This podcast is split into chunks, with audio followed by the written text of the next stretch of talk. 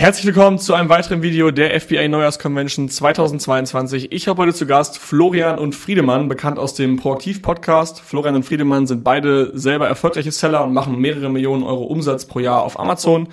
Mittlerweile haben sie ein Remote-Team von ungefähr sechs Leuten aufgebaut, sind stark am Wachsen und ähm, kümmern sich aktuell selbst kaum noch um Fachkraft, Fachkraftaufgaben.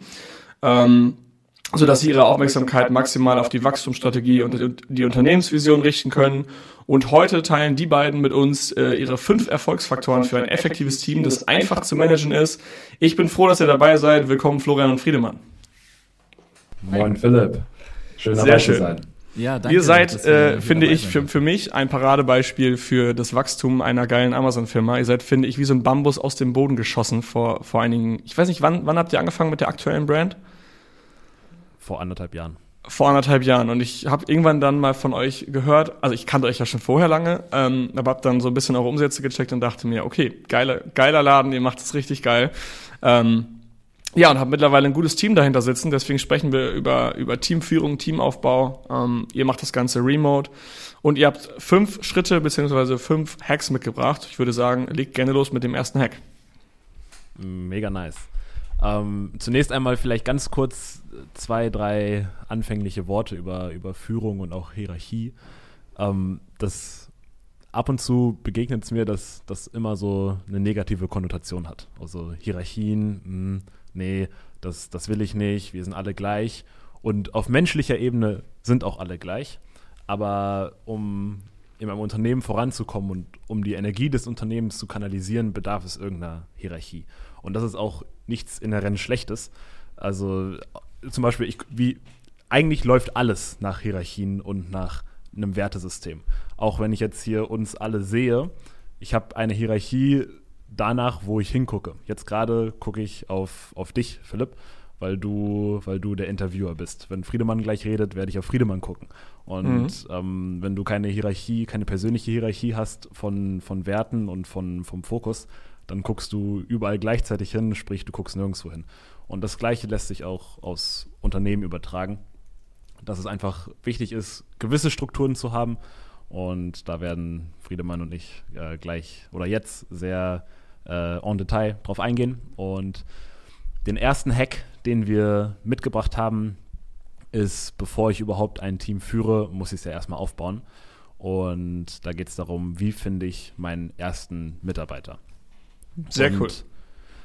Eine Sache, auf die, die uns beiden stark aufgefallen ist, bei uns selber und auch in der Beobachtung von anderen Unternehmern, ist, dass es immer darum geht, welche Kriterien muss der äh, Angestellte oder muss der Bewerber oder die Bewerberin erfüllen, um gut in mein Unternehmen zu passen. Und dann baut man sich so, so eine Liste auf und schaut vielleicht auch nach Persönlichkeitstypen und sagt, okay, diese Stelle, die ich habe, die braucht folgende Fähigkeiten. Und dann führt man das Interview nach der Hierarchie, quasi nach dem höchsten Wert, wie passt das, wie passt der Bewerber äh, in mein Unternehmen. Was uns dann aber irgendwann im Laufe der Zeit aufgefallen ist, dass die effektivste Art, um einen Bewerber auszuwählen, ist, dass man schaut, wie passt der, das Unternehmen, also wie passt unser Unternehmen in die Vision des Bewerbers.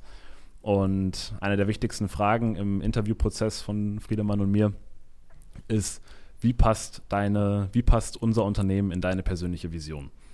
Und der Grund, weshalb wir das machen, ist, dass wir davon überzeugt sind, dass ein Mitarbeiter nur dann wirklich motiviert ist und Bestleistung bringt, wenn er selbst einen Zweck darin sieht, um bei uns zu arbeiten. Und der Zweck soll über den Zweck des Monetären hinausgehen, weil dafür zahlen wir einfach auch nicht viel zu, nicht zu geil. Also es ist jetzt nicht mhm. so, dass du bei uns irgendwie 15.000 Euro oder so im Monat kriegst.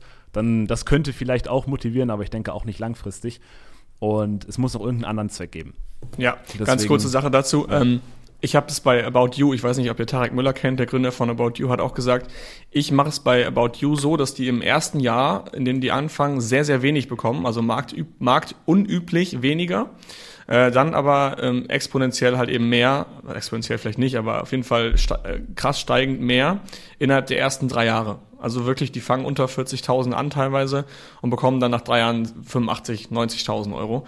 Ähm, Und was er damit erreichen will, ist halt einfach voll spannend, dass die Leute sehr committed sind, bei About You zu arbeiten und nicht aus monetären Gründen anfangen. Also sie fangen an ähm, und wissen, okay, ich langfristig verdiene ich mehr Geld, aber ich feiere einfach About You, ich feiere die Vision, ich möchte dahinter, dahinter arbeiten. Zum Thema Vision, ich habe eine kurze Zwischenfrage auch da an dich. Ähm, wir sind ja alle Amazon-Seller und wir verkaufen Produkte auf Amazon und wenn ich jetzt zum Beispiel Knoblauchpresse verkaufe, kann mir ja keiner sagen, er hat eine Vision für eine Knoblauchpresse. Was ist so eure Vision? Wo, was sagt ihr? Ist, sagt ihr dann eher so dieses freie Arbeiten, junges Team und wir wollen stark wachsen, ist die Vision? Oder wirklich das Produkt, äh, ich sehe jetzt die Bilderrahmen hinter mir, wir verkaufen Bilderrahmen, ich brauche Leute, die feiern Bilderrahmen. Also jetzt mal. Ja, das ist das ist eine gute Frage. Also es geht, es geht auf gar keinen Fall ums Produkt, kann es auch, wenn das, wenn das zutrifft, gerne. Mhm. Ähm, ich kann mal einfach zwei, drei Beispiele bei uns nennen, wie das bei uns abgelaufen ist. Einer unserer Mitarbeiter will sein eigenes Amazon-Unternehmen gründen. Und sein, seine Antwort auf die Frage war, ich möchte bei euch einfach alles lernen, was es braucht, um selber erfolgreicher Amazon-Seller zu werden. Und das ist ein persönlicher Grund, der wirklich zündet. Und dann wussten wir, okay, der eins seiner Bedürfnisse ist Wachstum und Wissen. Das heißt, ja. was wir ihm angeboten haben, ist mehr so eine, so eine Mentorship-Beziehung zwischen mhm. uns und ihm, wo wir gesagt haben, okay, du kriegst den wichtigsten Bereich, Produktentwicklung und Produktsourcing. Und ähm, wir werden dich da, dir da alle Werkzeuge an die Hand geben, um das gut zu machen, werden dich einmal die Woche coachen diesbezüglich. Und dann, wenn du nach einem Jahr alle Skills gelernt hast und mit unserem Geld quasi äh, die, die Spielwiese ausgenutzt hast, dann, mhm. dass du dann bereit bist, um selber dein eigenes Unternehmen zu gründen. Mhm. Der Nachteil davon ist, nach einem Jahr ist er weg.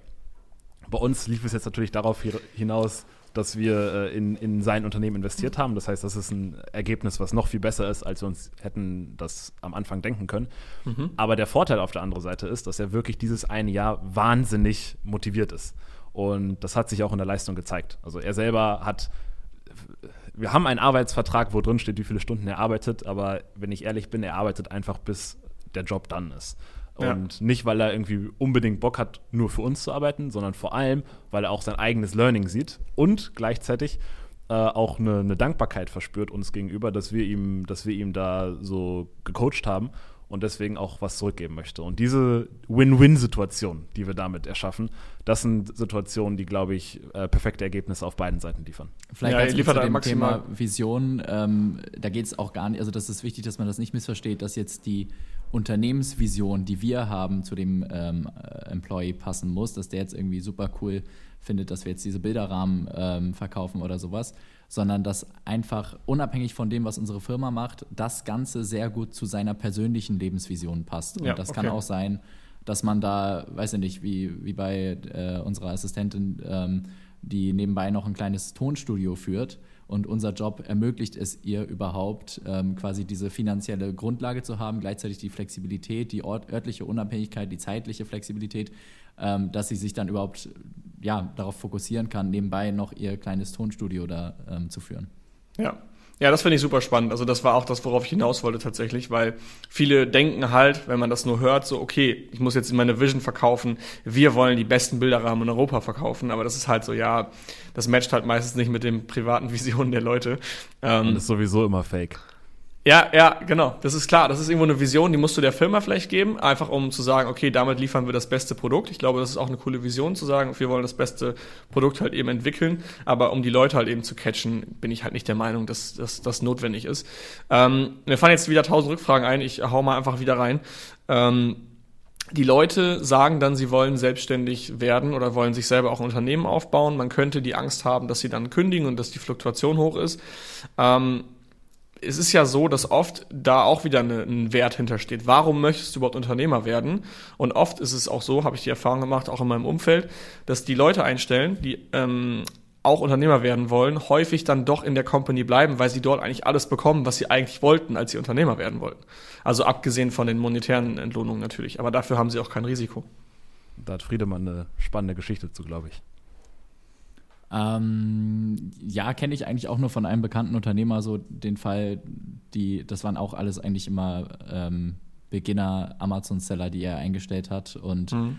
Der hat dann auch gesagt, die sind dann alle geblieben, weil die haben gemerkt, ah, okay, ich wollte eigentlich die Freiheit, ich wollte arbeiten können, von wo ich will, wann ich will, haben sie bekommen. Ähm, und sie wollten irgendwie ein cooles Umfeld, wollten coole Leute haben, irgendwie, die haben dann auch so Mitarbeiterreisen gemacht. Also ja, dementsprechend diese Bedürfnisse, die man sich eigentlich vorher durch die Selbstständigkeit erfüllen wollte, ähm, kann man natürlich auch dann in einem Job erfüllen, indem man vielleicht, ja, manchmal ist es so, die Leute wollen das eine, aber brauchen eigentlich das andere. Und ähm, so aus der Unternehmerrolle kann man, wenn man sich da mal wirklich fragt, okay, was sind wirklich die Bedürfnisse der Leute, ähm, ja, kann man dann auch einfach den Leuten geben, was sie wirklich brauchen. Und dann ja. bleiben sie auch gerne. Das ist ein, ein geiler, geiles Stichwort mit Bedürfnissen, weil äh, man kann auch im Interviewprozess und auch dann, wenn man die Person geheiert hat, kann man sich auch fragen, was sind denn eigentlich die Bedürfnisse, die diese Person hat? Ist es mehr das Bedürfnis nach Sicherheit? Ist es mehr das Bedürfnis nach Wachstum?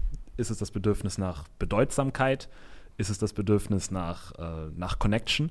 Und je nachdem, welches Bedürfnis da vordergründig ist, da kann man halt entsprechend die Werte als Unternehmer liefern. Und ja. ähm, bei, bei Wachstum wäre das so eine Mentoring-Beziehung vielleicht, die man da eingehen kann. Bei Bedeutsamkeit wäre es vielleicht ein, einfach einen niceen Titel, den man der Person geben kann. Also statt, mhm. statt, weiß ich nicht, Sekretariat sagt man Assistenz der Geschäftsführung. Ja. Statt äh, Product Sourcer oder so sagt man Head of Product Development. Also einfach, ja. dass man quasi die, die Bedürfnisse abholt. Ja, der Founders Associate, der quasi genau. den Gründer be äh, be begleitet sozusagen. Ja, hast du recht, ist mega spannend. Ja, cool, okay. Ähm, Finde ich auch spannend, weil letztendlich wenn man genau diese Werte vorher auch abfragt in den Bewerbungsgesprächen, äh, kann man auch langfristig, ich meine klar, je größer das Team wird, desto schwieriger ist es immer noch im Hinterkopf zu behalten, wer welche Vision hatte. Aber wenn man immer so ein bisschen in die Richtung geht, äh, den Leuten auch die Vision wieder zurückzugeben, sind sie einfach auch mega happy ne? und arbeiten einfach besser, als wenn man einfach gegeneinander arbeitet. Genau. Und vielleicht abschließender Punkt dazu. Letztendlich sind wir auch nur Menschen und im Interviewprozess kann sich eigentlich jeder so darstellen, wie er sich darstellen möchte. Mhm, und ja. man kann auch mit, man kann auch einfach falsch liegen als jemand, der, der die Person aussucht. Und da gilt einfach das Motto hire fast, fire fast. Ja. Also wenn, wenn es nach zwei Monaten im Unternehmen einfach nicht, nicht klappt und sich herausstellt, dass die Sachen irgendwie doch nicht so passen, wie sie, wie es gedacht war, dann muss man die Person auch einfach schnell loslassen was im Sinne von beiden Parteien dann wiederum ist. Weil wenn, wenn, wenn wir nicht zufrieden sind mit der Person, kann ich mir auch nicht vorstellen, dass die Person mit uns zufrieden ist. Ja. Und ich denke, dass da muss man dann als, als, die, als Führungsperson auch dann die Zügel in die Hand nehmen und die Person dann, dann loslassen. Hattet ihr den Fall schon mal? Ja. Ja, äh, hatten wir und ich muss sagen, ich habe äh, in dem Fall tatsächlich viel zu. Also wir hatten ihn jetzt zweimal und äh, im ersten Fall habe ich viel zu langsam gehandelt, weil, äh, und ich glaube, damit können sich viele identifizieren, dass es mhm. einfach super unangenehm ist, Leute, ähm, sage ich mal, zu entlassen. Und im zweiten Fall war es dann auch ja, ein bisschen, bisschen schon direkter, ähm, aber auch wieder so, dass ich immer so zwischen den, äh, ja, irgendwie dazwischen stand. Äh, Einen Monat gefiel er mir wieder richtig gut und im nächsten Monat dachte ich wieder so, ah, ich weiß nicht so mhm. richtig. Und im nächsten Monat war es dann wieder top. Und äh, das hat es dann auch so ein bisschen schwieriger gemacht. Ich glaube allerdings, und das hat mir Marc auch mal erzählt, ähm, und das fand ich, ja, ist einfach echt eigentlich eine gute Leitlinie. Sobald man einmal wirklich ein schlechtes Gefühl hat, mhm. was die Zusammenarbeit angeht, ja. ey, keine Angst haben, einfach ähm, einfach gehen lassen, die Person. Und lieber einmal zu viel entlassen als einmal zu wenig, weil die Kosten eines, sage ich mal, eines Mitarbeiters, der nicht wirklich in die Firma passt, ist, sind einfach so immens. Es passieren so viele Fehler ähm, und das ja, kostet auch monetär und zeitlich einfach extrem viel. Ja, ein Problem. Yes or no. Ja, richtig gut. Ein Problem ist da auch, finde ich, wenn du einmal das Gefühl hast, jemand ist nicht gut, ist es, glaube ich, auch sehr schnell, äh, sehr schwierig, sich vom Gegenteil wieder zu überzeugen, weil das ist so der Confirmation Bias. Du, du siehst quasi Sachen, die dir nicht gefallen, dann merkst du, mh, hm, es passt nicht und dann siehst du nur noch Sachen, die dir nicht gefallen. Das kann man auch wahrscheinlich umdrehen und einfach sagen, okay, der ist voll gut und alles ist mega geil, dann siehst du nur noch die Sachen, die gut laufen. Ähm, und ich glaube, sich da als Unternehmer von zu befreien, ist auch eine riesige Herausforderung. Ja. Und dann ist es natürlich auch wieder, und das ist jetzt eigentlich der nächste Schritt äh, und sage ich mal der zweite große Punkt, ähm, ne, bei dem Thema wären wir dann, und zwar die korrekte Führungsebene zu finden. Weil manchmal kann es auch sein, dass man, ähm, sage ich mal, denkt, ein Mitarbeiter ist irgendwie mega gut oder mega schlecht, aber vielleicht hat man auch einfach nicht die richtige Führungsebene gefunden oder in dem einen Fall halt einfach wirklich die perfekte. Und was damit gemeint ist, ähm, jeder Mitarbeiter und also ist ja eigentlich, also muss man auf einer anderen Ebene abholen. Ich sag mal, jemand, der jetzt schon den gleichen Job bei einer anderen Firma gemacht hat, schon seit zwei Jahren und den stelle ich jetzt ein und der soll genau das Gleiche machen, den kann ich natürlich auf einer ganz anderen Ebene führen, als jemand, der jetzt wirklich Entry-Level ist, dem ich das Ganze noch beibringen muss. Und ähm, was man im Wesentlichen erzielen möchte, ist, dass man ähm, Über- und Unterforderung verhindert. Weil wenn man jetzt ankommt und, also es gibt ja die verschiedenen Führungsebenen, auch nach Stefan Merath. Ähm, mhm. Das erste wäre Zwang, das überspringen wir komplett. Ähm, das zweite ähm, wäre Aufgaben das äh, dritte Ziele, dann flexible Ziele, emotionale Führung mit Sinn und so. Äh, ich sag mal jetzt, das Relevanteste für uns ist wirklich Aufgaben und Ziele eigentlich. Und wenn man dazwischen schon unterscheidet, da hat man schon wirklich einen großen Hebel, weil die Leute, sage ich mal, die jetzt ähm, sich einfach mit der Materie noch nicht auskennen und so, denen kann man auch sehr viel Sicherheit geben, indem man ihnen einfach erstmal ganz klar strukturierte, ausformulierte Aufgaben stellt und sie die einfach Schritt für Schritt abarbeiten können, um den ganzen Prozess kennenzulernen. Und jetzt eine Person aber, die schon all diese Aufgaben kennt, beispielsweise der hat schon PPC bei jemand anders gemanagt oder der hat schon die gesamte Supply Chain bei einer anderen Firma gemanagt im FBA-Bereich und kennt, der weiß, wie man einen Sendungsplan erstellt und all so ein Kram. Ne, da brauchst du nicht mehr Schritt für Schritt die Aufgaben schreiben, sondern da kannst du tatsächlich nach Zielen gehen. Da kannst du dann sagen, okay, dein Ziel ist jetzt nicht die und die Aufgaben abzuarbeiten, sondern das Ziel ist tatsächlich, dass alle Produkte zu jedem Zeitpunkt lieferbar sind. So, hm. Wie er das dann macht, muss er dann entsprechend mit seiner eigenen Expertise ähm, entsprechend umsetzen. Bloß wenn man jetzt, sage ich mal, jemanden hat, der sich als Supply Chain Manager bewirbt, der hat das vielleicht bei einer anderen Firma gemacht, aber das waren ganz andere ähm, ganz andere Voraussetzungen, ganz andere Umstände da. Und jetzt stellt man den ein und sagt ihm, dein Ziel ist, lass, also alle Produkte sollen zu jedem Zeitpunkt lieferbar sein. Ja. Das kann dann ganz schön gegen die Wand fahren, weil der vielleicht noch gar nicht diese Amazon-Umgebung kennt. Das heißt, da muss man sich dann selber auch hinterfragen, okay, liegt es jetzt eigentlich an dem Mitarbeiter, dass der jetzt nicht performt, dass der total überfordert ist und nicht hinterherkommt? Oder liegt es vielleicht an meinem Führungsstil, den ich da habe? Und auch da gibt es dann nochmal Kleinigkeiten wie, ähm, zum Beispiel Vereinbarungen. Wenn jemand sich nicht an Vereinbarungen hält, habe ich das eigentlich wirklich ganz klar und deutlich formuliert, was die Anforderung ist, was er tun soll, woran kann ich messen, ob die ähm, Vereinbarung äh, eingehalten wurde, ja oder nein, ist das ganz klar für ihn kommuniziert worden, habe ich eine Deadline vereinbart und das ist wirklich so einer der Punkte, die so, so, so oft vergessen werden. Es wird irgendwas vereinbart und man fragt sich, es passiert ja gar nichts, aber es wurde auch keine Deadline vereinbart und da, da wären wir wieder bei dem Parkinson'schen Gesetz. Man braucht immer so lange, wie man Zeit hat für eine Aufgabe oder um ein Ziel zu erreichen. Und äh, wenn man keine Deadline vereinbart, dann hat man eigentlich erstmal unendlich viel Zeit. Und es gibt immer andere Sachen, die dringender erscheinen, sodass Leute dann dazu tendieren, dass sie äh, die Dinge, die eine Deadline haben, natürlich priorisieren. Das heißt, es ist super wichtig, wenn man wirklich effektive Ergebnisse dann erzielen will und insbesondere, dass Vereinbarungen zuverlässig eingehalten werden ähm, dass man halt Deadlines macht, dass man Meetings ähm, wirklich immer eine klare Uhrzeit äh, vereinbart, dass man auch kommuniziert, dass quasi pünktlich, dass man pünktlich bei dem Meeting da sein muss. Wenn mal jemand zu spät ist, dass du ihm sagst, hey, nächstes Mal bist du fünf Minuten früher da. Oder wenn sogar, das ist so ein ganz cooler Hack von äh, Maxim Mankiewicz, der bei mir hängen geblieben ist und den ich sehr effektiv finde, wenn man jetzt mal einen Gruppencall hat und es sind fünf Leute drin und eine Person kommt fünf Minuten zu spät, mhm. dass du dann sagst, hey, hier haben gerade fünf Leute fünf Minuten gewartet. Das heißt, 25 Minuten Lebenszeit hast du damit verschwendet, dass du uns hier warten hast warten lassen. So, und dann wird die Person auf keinen Fall nochmal äh, zu spät kommen. Das ist halt vor allem schon ganz schön, ganz schön hart, wenn man das hört, ne? Also du 25 Minuten Lebenszeit verschwendet. Ich dachte jetzt eigentlich, du wolltest auf was anderes hinaus, deswegen habe ich so äh, gegrinst. Ähm, wenn man selber zu spät kommt, kann man entweder reingehen und sagen, äh, sorry, dass ich zu spät bin, oder man geht direkt positiv in den Call und sagt, vielen Dank fürs Warten. Das ist, ich dachte, darauf wolltest du hinauskommen. Ja, das ist, das ist natürlich dann äh, Schadensbegrenzung. Ja. Im Idealfall passiert es natürlich gar nicht. Ne? Und das ist dann auch wieder die Führungsaufgabe, dass man wirklich selber ähm, auch mit einem guten Vorbild vorankommt. Ne? Ich sag mal, dass man ein, zwei Minuten mal zu spät in den Call reinkommt, das, äh, das kann jedem schon passieren, aber im Idealfall ist es wirklich so, dass man sich selber einfach diesen hohen Anspruch hält, hey, ja. ich bin wirklich immer pünktlich und wenn nicht, dann muss es wirklich schon einen triftigen Grund dafür geben. Ähm, genau. Okay, ich fasse mal ganz kurz zusammen, das war jetzt super, super viel. Ähm, also du hast die verschiedenen Ebenen so ein bisschen erklärt. Also es gibt so fünf Stufen, auf die man die Leute abholen muss und man muss halt herausfinden, auf welcher Ebene äh, die Leute abgeholt werden möchten. Ähm, dazu habe ich gleich noch eine Frage. Du hattest gesagt, das Beispiel Supply Chain. Ähm, entweder man sagt, hey, alles muss in Stock sein, oder man sagt ziemlich genau, was zu tun ist. Das gleiche kann man auch für PPC machen, habe ich gerade noch im, äh, gemerkt. Ähm, wenn jemand sehr, sehr weit schon ist in dem Thema, gebe ich ihnen einen ARCOS vor. Also ich sage, hey, der ARCOS 20 Prozent, den musst du erreichen.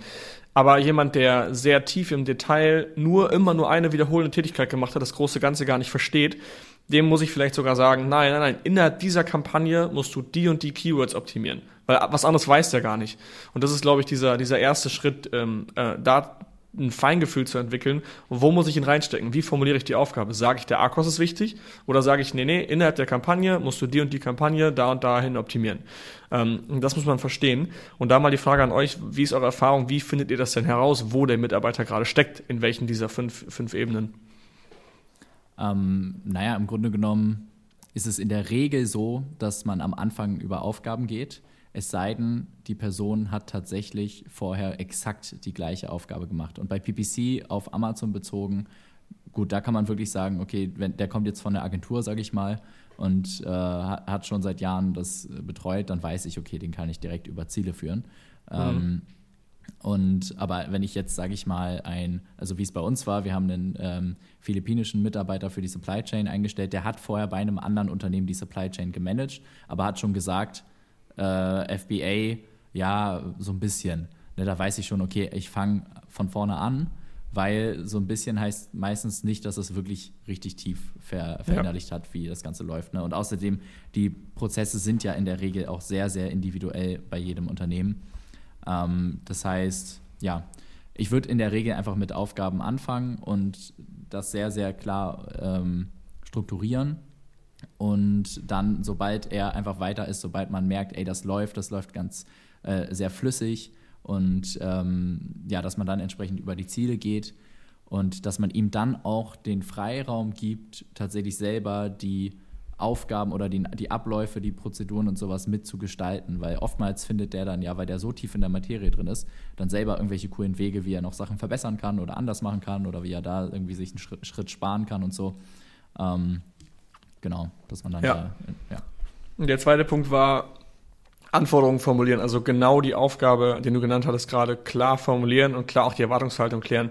Ich glaube, das ist ein Fehler, den machen super, super viele. Ich stelle den ersten Mitarbeiter ein, ich bin so tief in meinen Aufgaben verbuddelt und sage dann, hey, mach mal das und das. Und so im Vorbeigehen gebe ich dem die Aufgabe und letztendlich der Mitarbeiter weiß nicht bis wann, er weiß nicht, was für eine Prio das hat, wie er es angehen soll und so weiter.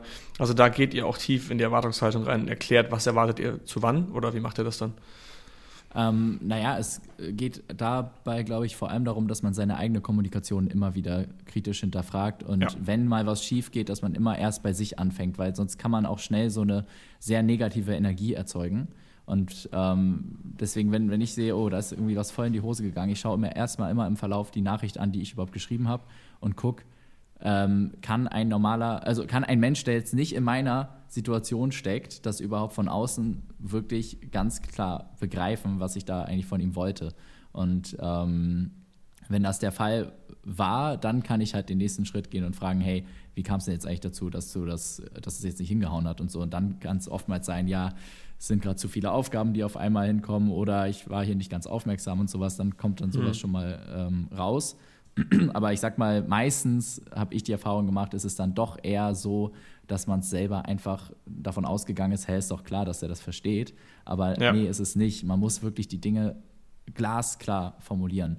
Und ähm, ja, auch wenn man es schon dreimal gesagt hat ähm, und man eigentlich davon ausgeht, die Person müsste es jetzt wissen, dass es egal, wie kompetent die Person ist, ähm, man tut sich und den anderen einfach nochmal einen großen Gefallen, wenn man die Sachen auch gerne einfach trotzdem nochmal ausformuliert und ähm, ja, dass einfach sichergestellt ist, dass alle immer on the same page sind. Ja. Also Friedemann demonstriert hier eigentlich gerade ein, einfach ein sehr hohes Maß an Eigenverantwortung. Also immer wenn irgendwas schief läuft, läuft der erste Instinkt, fuck, was, was, was habe ich falsch gemacht? Also auch wenn ein Mitarbeiter was schief macht, was, mhm. was habe ich falsch gemacht? Wo kann der Fehler bei, bei mir liegen? Was haben wir nicht richtig kommuniziert? Und was können wir im nächsten Mal besser machen? Also dieses Maß an Verantwortung, was dann zu Reflexion und zu einem Selbstbewusstsein führt, was dann wiederum dazu führt, dass man ins, ins Gespräch mit den Mitarbeitern gehen kann und den Prozess vielleicht verbessern kann. Weil grundsätzlich bei solchen Sachen, wenn irgendwas schief läuft und man eine Schuldzuweisung machen möchte, es gibt nie ein 100% Null-Verhältnis bei Schuldzuweisungen. Es ist nie immer nur eine Person zu 100% schuldig. Das sind ganz, ganz, ganz, ganz seltene Randfälle. Und selbst wenn die Schuldverteilung 80-20 ist, fangen wir trotzdem oder versuchen wir trotzdem damit anzufangen, was sind unsere 20 Prozent, die wir falsch gemacht haben, die dann dazu geführt haben, dass diese 80 Prozent sich überhaupt ergeben konnten. Ja. Und ähm, damit schafft man es, dass man quasi immer mehr an sich selbst arbeitet, sodass man dann in fünf Jahren, wenn man vielleicht andere Personen führt, trotzdem eine bessere Führungspersönlichkeit geworden ist. Und mhm. nicht immer nur Schuldzuweisung, Schuldzuweisung, Schuldzuweisung macht, dann bist du in fünf Jahren immer noch die gleiche Person und machst immer noch die gleichen Schuldzuweisungen hast dich immer noch nicht verbessert. Ja. Und das ist quasi so ein, so ein, ein, ein, langfristiges Ziel von, von uns beiden, was wir überhaupt nicht perfekt machen, aber wo wir wirklich uns Mühe geben, das gut zu machen. Und äh, wo, wir, wo wir auf jeden Fall einen großen Fokus drauf legen. Das ist ein super reflektierter Ansatz, einfach mal immer an sich, bei sich selber anzufangen und halt einfach, du ziehst ja den größten Benefit davon. Ich glaube, eine Schuldzuweisung ist der einfachere Schritt. Also zu sagen, hey, du hast halt eben nicht deine Aufgabe richtig gemacht. Aber wie du schon sagst, das Langfristige zu sehen und zu sagen, okay, ich bin ja letztendlich trotzdem dafür verantwortlich, es ist meine Firma, was bringt mir eine Schuldzuweisung? Äh, wenn ich das immer wieder mache und immer wieder mache, dann sollte ich ja irgendwann mal anfangen, okay, wie kriege ich denn vielleicht mich als Führungsperson so gut optimiert, dass das halt nicht mehr funktioniert, weil das ist ja der unternehmerisch viel schlauere Ansatz. Und das ist auch ego-befreiter. Ne? Letztendlich, dein Ego, wenn du mal den ersten Schritt siehst, ist nur, okay, du bist schuld, du hast die Aufgabe nicht gut gemacht. Ähm, und es ist sehr stark von euch und sehr ego-befreit, halt erstmal zu sagen, äh, okay, was, was habe ich falsch gemacht? Woran kann ich bei mir arbeiten? Aber ich, so kenne ich euch beide auch, also super ego-befreite Menschen und das feiere ich mega. Das ist eine coole Führungsart, auf jeden Fall. Ähm, ja, danke dafür erstmal für die Blumen. Was man natürlich sagen muss, ähm, also grundsätzlich, wenn es dazu tatsächlich kommt, dass die Person immer, immer wieder den gleichen Fehler macht, ne? oder obwohl man jetzt schon es zweimal gesagt hat oder zweimal auch angesprochen hat oder auch vor allen angesprochen ja, hat, die Person immer wieder zu spät kommt, ne? dann, dass man anstatt sich darüber aufzuregen, sich lieber die, die und dieses Ego-Spiel eben mit der Schuldzuweisung, ne, dass man da gar nicht drauf eingeht, sondern sich die Energie spart und dann tatsächlich sagt, okay, ähm, ey, ich glaube, wir kommen hier nicht weiter. Ne? Dass, es, dass es tatsächlich eher so eine binäre Entscheidung ist, tatsächlich. Ne? Mhm. Ne? Also, dass man, dass man merkt, okay, die Person passt rein, macht natürlich Fehler, gar kein Problem, aber wenn sie selbstverantwortlich damit umgeht und das einsieht und die Fehler dann ausbessert, ist gar kein Problem ne? und daran auch wächst. Ähm, aber wenn die gleichen Fehler immer wieder passieren und dann vielleicht auch immer so eine, äh, sage ich mal, ähm, die, die Verantwortung von sich gewiesen wird, dass man dann relativ schnell auch sagt, okay, äh, nee, ist leider, ist, ist, leider doch kein Fit und dann, ja. dann geht es weiter. Ja. ja. Okay, ähm, in Anbetracht der Zeit, ich glaube, wir haben jetzt zwei Punkte durch, oder? Jo. Äh, genau, zwei Punkte haben wir durch. Äh, der nächste, soll ich direkt weitermachen? Ja, sehr gerne. Ja, das wäre dann im Grunde genommen das Thema Status in der Führung. Und das haben wir eigentlich jetzt auch eben schon ganz gut angesprochen, und zwar dieses, dieses ganze Ego-Thema und so. Und ähm, was wir versuchen zu verfolgen, und das ist auch sehr angelehnt an Stefan Mehrath, aber mittlerweile auch einfach durch unsere eigenen Erfahrungen, die wir jetzt äh, gesammelt haben.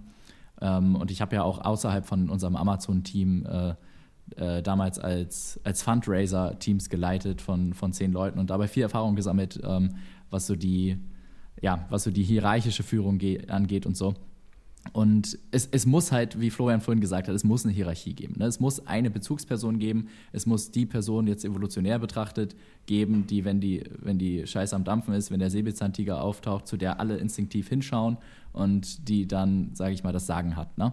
Und ähm, in so einem Fall, wir versuchen wirklich wegzukommen von diesem Thema autoritäre Führungsperson, der autoritäre Boss, vor dem alle Angst haben, der einfach sagt, ähm, ähm, der sagt irgendwas und dann ist das Gesetz, sage ich mal, sondern mehr hin zu dieser, also soll jetzt auch nicht komplett demokratisch sein, aber eher so in der Mitte irgendwie so dieses meritokratische. Ne? Also jemand, der viel äh, geleistet hat, der viel Ahnung hat, der einen guten Track Record hat und so, ähm, also eine hohe Glaubwürdigkeit, der hat auch dann viel zu sagen. Ne? Das heißt, jetzt mein Produktmanager beispielsweise, der hat jetzt in der kurzen Zeit, in der er bei uns gearbeitet hat, trotzdem insgesamt viel mehr, sage ich mal, Sourcing- und Produktrecherche-Erfahrung gesammelt, als Florian mhm. und ich wahrscheinlich zusammen über die letzten fünf Jahre. Mhm. Ähm, dadurch, dass der einfach 24-7 durchgearbeitet hat und komplett up-to-date auch ist mit allen möglichen Videos und so. Ne, der hat jetzt einfach die Glaubwürdigkeit in dem Bereich Produktrecherche und dann ist es nicht so, Chef sagt das und das, sondern der hat dann reinzureden. Also das darf der dann, weil der einfach in diesem Bereich kompetent ist. Mhm. Und ähm, genau, wie, was hat das jetzt mit dem Thema Status zu tun? Ähm, man selber muss natürlich als Führungsperson immer den höchsten Status haben, ähm, aber man muss auch Status verteilen können. Und in dem Fall zum Beispiel gebe ich sehr gerne Status aufgrund von Kompetenz ab und sage, hey, du hast hier in dem Bereich einfach den höheren Status, deswegen belehre uns sehr gerne darüber. Insgesamt betrachtet haben wir natürlich den höchsten Status. Warum? Weil wir sind für diese Person, und das ist auch, sage ich mal, so der Idealfall, wie man es ausrichten sollte, wir sind Bezugspersonen, wir sind Vorbild, wie Florian vorhin gesagt hat, der möchte selber sein FBA-Unternehmen machen. Ähm, wir, wir sind Vertrauenspersonen, wir schauen immer darauf, dass wir, und das ist auch ein großer Hebel, dass wir zu jedem einzelnen Mitarbeiter eine sehr starke Einzelbeziehung auch haben.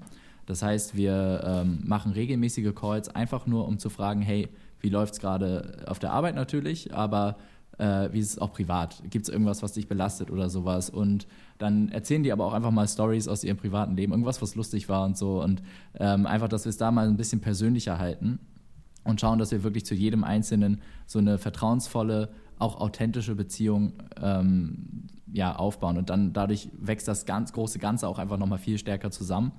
Und ähm, ja, genau. Wie man natürlich auch noch seinen eigenen Status, sage ich mal, aufrechterhalten kann, ist äh, und wodurch man es sich dann leisten kann, auch die Kompetenz abzugeben und zu sagen, hey, ähm, ich muss jetzt gar nicht der Beste sein in allen Bereichen, um jetzt hier irgendwie noch der sage ich mal, das, ähm, das Zepter in der Hand zu halten, sondern man kann das auch durchaus machen durch so eine Klarheit und so einen Fokus auf das große Ganze, dass mhm. man sagt, ähm, ich wir, wir machen hier wirklich eine coole äh, Strategie, eine coole Vision. Wir schauen, dass das Team gut funktioniert. Wir wissen ganz klar, was wir wollen, was wir nicht wollen. Wir wissen ganz klar, in welche Richtung es gehen soll. Und äh, das spüren die Mitarbeiter dann auch sofort, sage ich mal. Ja. Ähm, ja ist ja auch eine gewisse Anerkennung und Wertschätzung, wenn du sagst, okay, du bist der Leader, du führst das Unternehmen, du bist der Kapitän des Schiffes, aber du sagst trotzdem, hey, ich habe hier meine Leute, die wissen die Sachen besser als ich selber. Also es ist auch immer, wenn du, wenn du auch im Team bist und du hast einen Teamcall und du, du sagst quasi auch vor der versammelten Mannschaft, nee, der Junge, der hier ähm, die, die Produktrecherche macht oder das Sourcing, der kennt sich einfach besser aus als wir der ist einfach zu 100% da drin seit so vielen Wochen und das ist ja auch eine gewisse Wertschätzung dem kompletten äh, vor dem kompletten Team gegenüber dieser Person äh, zu sagen, hey, wir, wir erkennen deine deine Arbeit und wir wissen, du bist sehr gut und ähm, das höre ich auch immer wieder, dass, dass oft Mitarbeiter einfach auch mal einen, äh, einen, eine Anerkennung für etwas haben möchten oder ein Lob. Friedemann, wir haben selber privat auch mal drüber gesprochen. Du hast mir auch gesagt, Lob darf nicht inflationär werden. Das ist ein Satz, der ist mir sehr krass im Kopf geblieben, äh, weil es richtig ist, weil wenn du die ganze Zeit nur sagst, alles ist toll, dann ist irgendwann ein Lob nicht mehr viel wert. Ähm, auf der anderen Seite finde ich gerade Anerkennung in, vor dem Team sozusagen super wichtig und das, ich glaube, ja. viele Mitarbeiter reißen sich gerne den Arsch auf äh, und geben gerne Vollgas, wenn es gesehen wird. Wenn es keiner sieht, bringt es niemandem etwas und ich glaube, das, das muss man sich einfach bewusst werden lassen. Absolut. Lob. Und wie man richtig lobt, sage ich mal, ist eigentlich ganz einfach. Äh, Florian, ich sehe gerade, du wolltest wahrscheinlich das Gleiche sagen.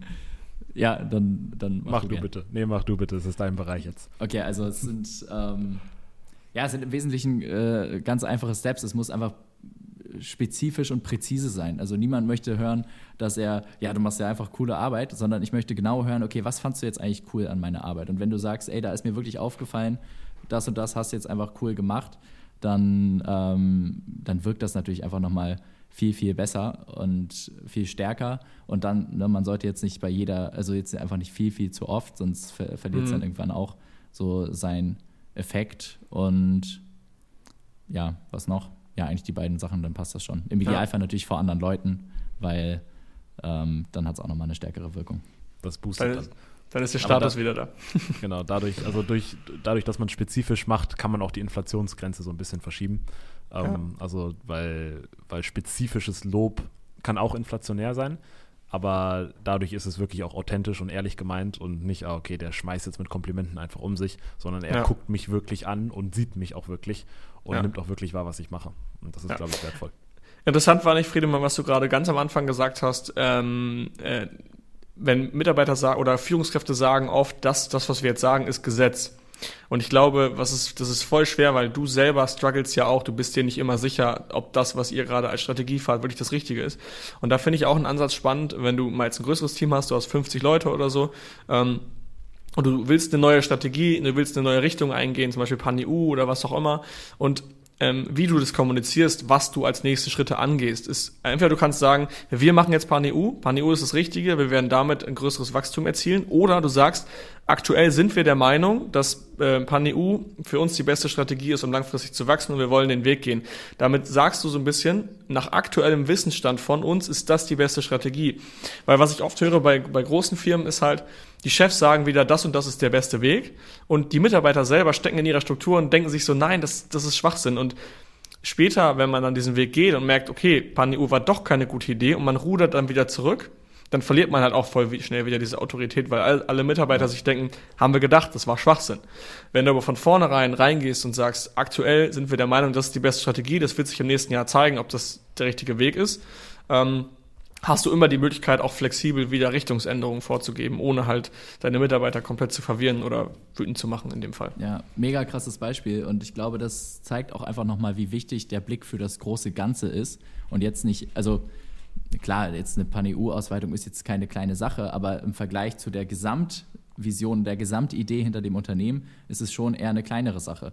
Und ja. wenn du den Blick und die Sicherheit, die Selbstsicherheit auf das große Ganze hast und du weißt ganz genau, was du insgesamt willst, aber ob du jetzt über PanEU oder über neue Produkte gehst oder sonst was, das ist, spielt ja eigentlich nur äh, zweitrangig ja. eine Rolle, dann kannst du dir bei solchen Sachen vor deinen Leuten auch die Unsicherheit sage ich mal, erlauben, ohne dass du jetzt Status abgeben musst, weil mhm. die Leute wissen ja, okay, der weiß im Großen und Ganzen, was das Ganze hier genau. soll. Und da ist er sich sehr sicher mit seiner Vision.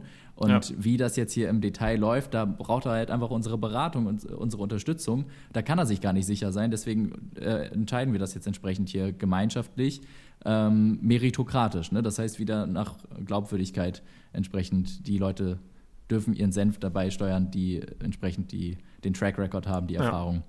Finde ich wichtig, gerade wenn man jetzt mal als Beispiel nimmt, nicht nur direkt PanEU, sondern zum Beispiel, man ist in Italien, hat sich da schon einen, einen recht guten Status aufgebaut und es funktioniert alles äh, in Italien und du willst auf einmal nach Frankreich. Aber die Mitarbeiter in der Italien-Abteilung, im Italien-Team denken sich, nee, nee, nee, hier läuft's drunter und drüber, warum wollt ihr jetzt schon nach Frankreich? Kriegen, lass uns doch erstmal Italien geschissen kriegen.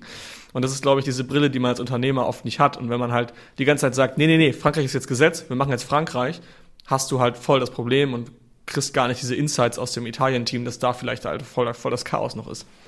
Ja. Das ist auch definitiv eine gute Überleitung zum, zum vierten Punkt, den wir mitgebracht haben. Weil da geht es um Ownership und Eigenverantwortung. Und die, die allererste Sache, die, die man da beachten muss, ist das eigene Ego. Philipp, du hast es vorhin schon zweimal erwähnt. Friedemann ist da vorhin auch drauf eingegangen, als du davon geredet hast, dass äh, unser Produktmanager einfach besser in Produktrecherche ist als wir und dass wir hier auch das Ego loslassen müssen und auch auf ihn hören müssen, wenn er mal einen Vorschlag macht und wir nicht sagen können, ja, wir machen das schon fünf Jahre, stimmt zwar, aber er macht es ein Jahr und das viel intensiver als wir und ist viel aktueller ja. auf dem Stand. Das heißt, dass wir da uns bemühen, unser Ego loszulassen und wirklich äh, Verantwortung abzugeben und das Ego quasi zu ersetzen mit Vertrauen. Ego loslassen und Vertrauen schenken. Und das ist eine Herausforderung, weil oft versucht man, und das mache ich auch, versucht man irgendwie unsicher, also Ego, was, was bedeutet Ego eigentlich? Ego ist eigentlich versteckte Unsicherheit. Und das hat nichts mit irgendwie, ich bin der Boss zu tun, sondern es ist einfach nur irgendeine Unsicherheit, die man hat, die man damit versteckt, dass man irgendwie ein großes Ego hat. Und da kommen wir wieder zum Punkt, den wir vorhin auch angesprochen haben, mit, der, mit dem Selbstbewusstsein.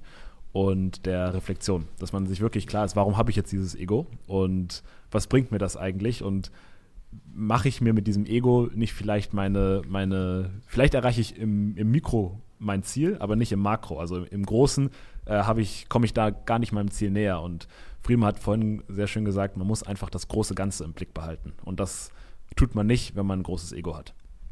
Und wenn man eine Sache, die, die bei uns aufgefallen ist, ganz am Anfang ist, wir hatten noch unterschiedliche Glaubenssätze zu jetzt.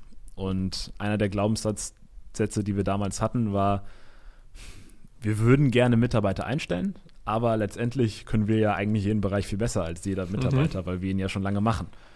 Und das ist zum einen spielt da wieder Ego mit rein, zum anderen ist es aber auch nicht langfristig gedacht, weil das ist eine Momentaufnahme. Klar, jetzt in dem Moment können wir vielleicht sogar jeden Bereich besser, aber wir können nicht jeden Bereich besser, wenn wir jeden Bereich machen, weil dann haben wir mhm. einfach zu wenig Zeit, dann wird Zeit das Bottleneck.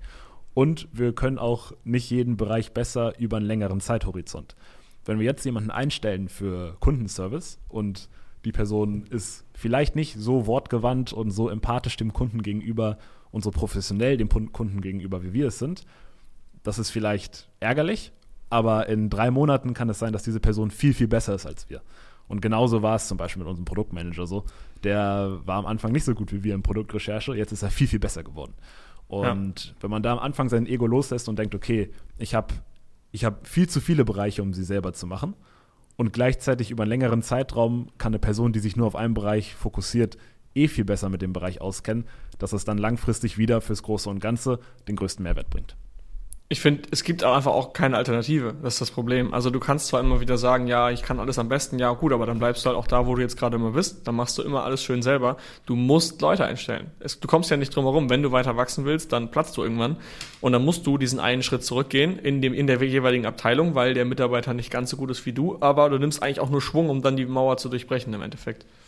Und es befreit das aller, aller, aller, aller wichtigste Gut und das ist Zeit. Also ja. wenn du nicht mehr alles selber operativ machen musst, dann hast du auf einmal wieder Zeit. Du hast Zeit, dich äh, dem, dem Wachstum zu widmen, um dann besser zu führen, weil man durchläuft, man durchläuft ja auch verschiedene Wachstumsschritte als Unternehmer. Am Anfang machst du alles selber, bist selbstständig und wächst dann irgendwann zum Unternehmer, wo du nicht mehr im Unternehmen arbeitest, sondern am Unternehmen. Auch wieder ein ja. Zitat von Stefan Merath. Und das sind ganz neue Aufgaben, die man dann hat. Aber wenn man keine Zeit dafür hat, sich da reinzudenken, dann kann man die Aufgaben auch nicht gut machen.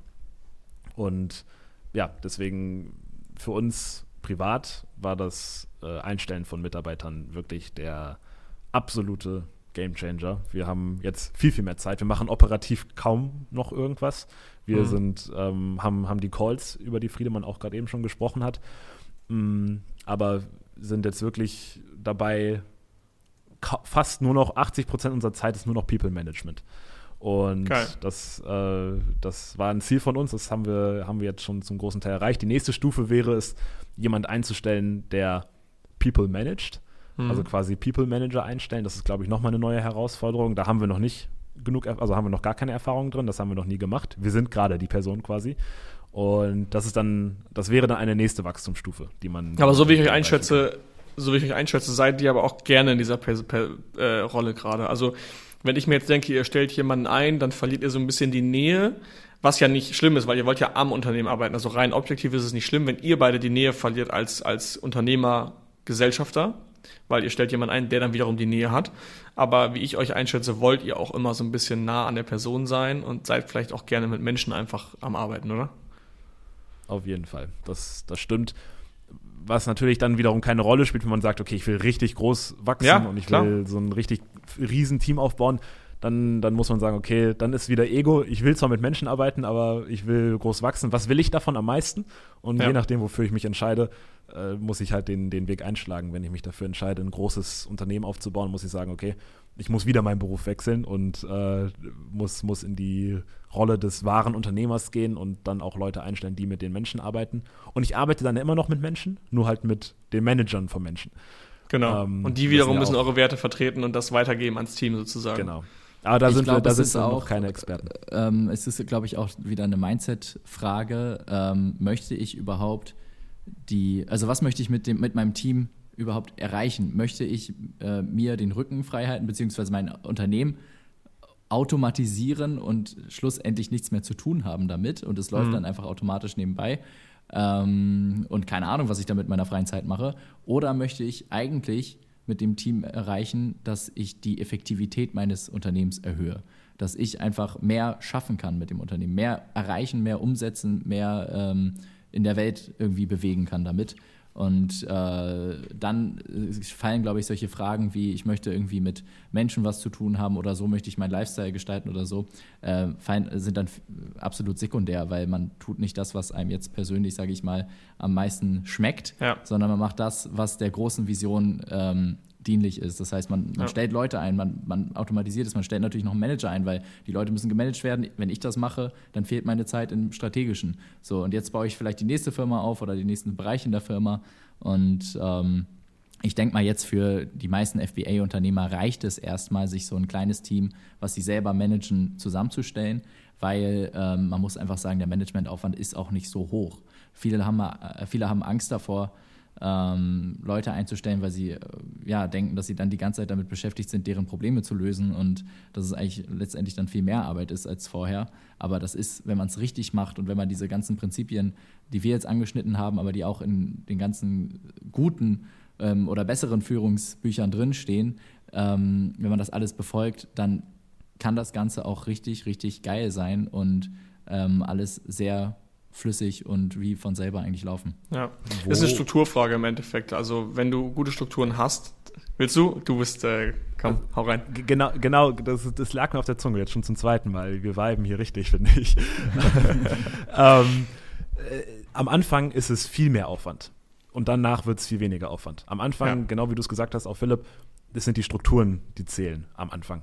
Und Friedemann hat vorhin auch gesagt, auf welcher Ho Ebene holen wir die Leute ab? Es ist die, die Ebene von, von Aufgaben und Prozessen. Die müssen aber erstmal definiert werden. Und das ist ein ziemlich krasser Aufwand. Und ähm, gerade für, ein, für einen Produktmanager und in der Supply Chain, jetzt speziell auf FBA bezogen, da hat, da hat Friedemann die Prozesse aufgesetzt und ich weiß, er hat sich sehr an den, an den Videos auch orientiert von, von euch, von den Amazon Hackers die wahnsinnig wertvoll waren. Aber das war ein richtiger Akt, all diese Prozesse ordentlich aufzusetzen, ja. ähm, da die Strukturen aufzumachen. Das hat sehr, sehr lange gedauert und war viel mehr Aufwand, als, mhm. äh, als wir sonst gehabt hätten, wenn wir einfach alles normal weitergemacht hätten. Was aber dann wiederum kurzfristig denkt man sich, oh scheiße, da habe ich jetzt gar keinen Bock zu. Langfristig ist es wieder der größte Gamechanger. Also es ist immer die Frage, was habe ich für einen für ja. Zeithorizont, in dem ich Sachen betrachte. Wenn er lang genug ist, ist meistens recht klar, was man jetzt machen sollte. Wenn er zu kurz ist, ist es auch klar, was man jetzt machen sollte, nur man macht meistens die falschen Sachen. Im Endeffekt sind ja die Prozesse wie die Gleisen. Also du musst dich einmal dazu überwinden, diese Gleisen aufzubauen und äh, hinzulegen, damit später halt Geil. der Zug drüber fahren kann. Und wenn Sau du halt Leute Vergleich. einstellst. Bitte? Saugeiler Vergleich, habe ich so noch nie gehört. Ja, weil im Endeffekt, wenn du die Leute einstellst und du hast keine, hast keine Gleisen, dann musst du die irgendwie immer anschieben, musst immer wieder jeden Tag sagen, was sind deine Aufgaben heute. Äh, dann hast du letztendlich viel mehr Aufwand, langfristig gesehen. Und ich glaube, es macht halt Sinn, sich einmal zu überwinden und zu sagen, ich schreibe alles auf. Äh, ich meine, da habe ich letztes Jahr auch viel im Prozess äh, darüber erzählt, warum man das so wichtig ist. Und ich hatte selber diese Sorge, wenn ich Leute einstelle, habe ich auf einmal viel mehr zu tun. Wie löse ich das? Schreib alles runter. Der Mitarbeiter kann jeden Tag reingucken und weiß genau, was zu tun ist.